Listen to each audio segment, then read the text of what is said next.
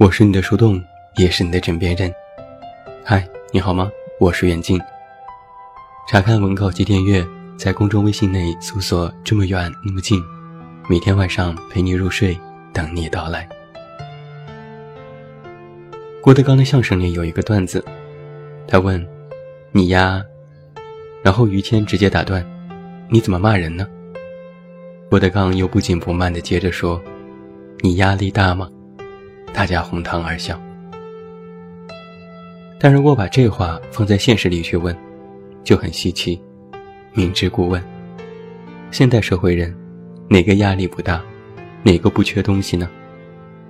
缺工作的，缺对象的，缺车的，缺房的，缺钱的，缺德的，真是压力山大呀！有人敢说自己没压力吗？说了也是谎话。压力其实是一把双刃剑，用得好了就能够促生出动力，置之死地而后生；用得不好，所有的糟糕情绪都能够由此来滋生。我们日常生活当中的压力的产生主要有三个方面：第一，目标尚未到达，遥不可及；第二，实现目标的过程实在是太过艰辛，生不如死。第三，自己巴巴的努力半天，一瞅，和别人还是差了好大一截。而压力的产生是由自身和外界环境来影响的，但是外界环境暂时无法改变，谁也没有办法真正逃离眼下的生活。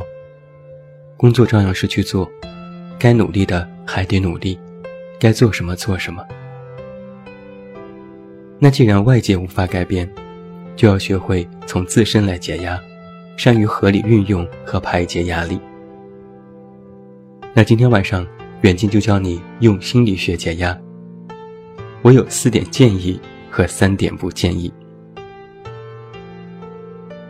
四点建议：第一，完善自我爱好。我在之前的文章里就曾经提过，不要小看自己的兴趣爱好。它里面透露出的信息其实非常多。你喜欢看书，那就多看几本；你喜欢旅行，那就多出去走走；你喜欢徒步，那就每天坚持运动。有人也说了，不要玩物丧志，但我却觉得，玩物虽不能丧志，但却能提志，提升士气。完善兴趣爱好来解压。是转移注意力的手段。俗话说：“磨刀不费砍柴工”，能够提升自己的自信心，让你从之前的失意情绪当中摆脱出来。哪怕是你打会儿游戏，都能够让人精神放松，并且获得一定的成就感。只要不是过分的沉迷，任何的兴趣爱好都有益处。我的第二点建议是。寻找适合自己的休闲方式，这一点非常关键。适合自己。举几个例子，之前非常流行涂鸦绘本，号称是解压神器。书店里各种各样的填色书本琳琅满目，销量惊人。有些人，比如我，也买来进行涂色，但最后发现根本没用。我耐不下性子给一个小小的色块填色。越画反而越心烦，最后一页都没画完，然后就放弃了。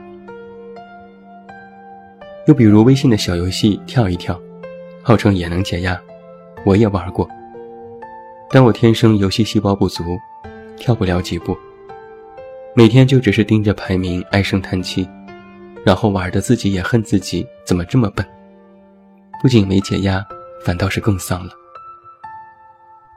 所以。找到适合自己的休闲方式非常关键。别人使用的不一定适合自己，要自己真心喜欢，还能力所能及。第三点建议：懂得劳逸结合，但不要原地踏步。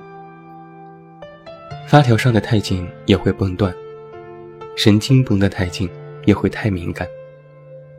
如果我们真的每天都是特别特别努力的状态，那活的也实在是太累了。饭要一口口吃，路要一步步走，适当让自己松懈一点，尤其是内心里学会放松，达到内松外紧的境界最佳。努力的时候好好努力，用尽全力；休息的时候就好好休息，放松愉悦。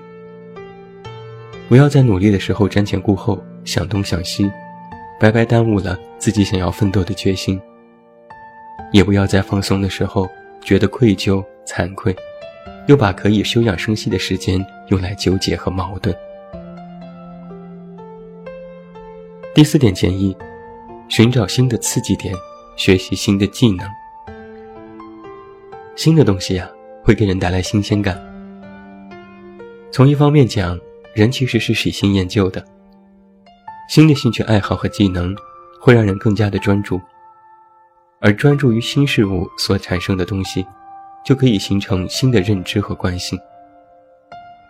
比如跑步，之前我也不喜欢运动，特别懒，宁愿躺着就不坐着。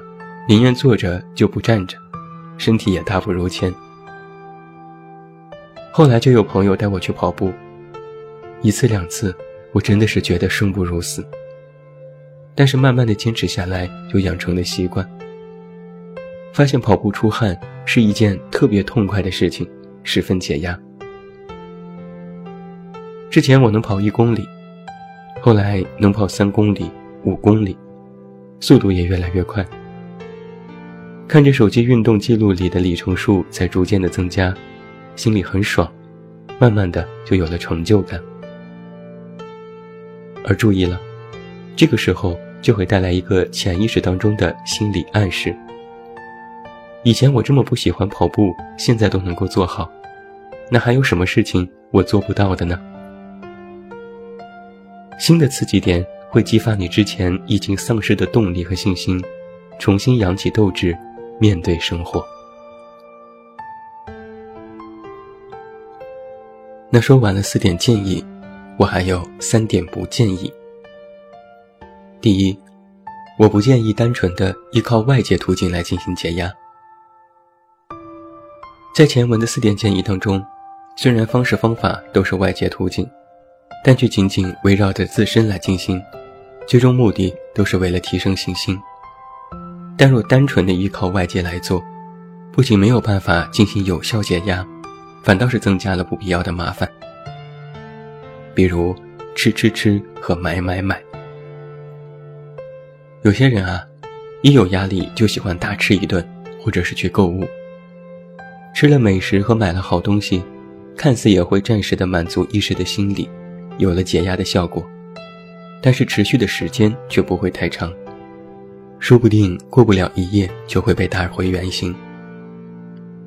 吃吃吃和买买买都是治标不治本，光是缓解了一时的情绪，但是过于贪恋吃和买，增加了金钱消耗，还会长胖，带来物质和精神上又是新的压力。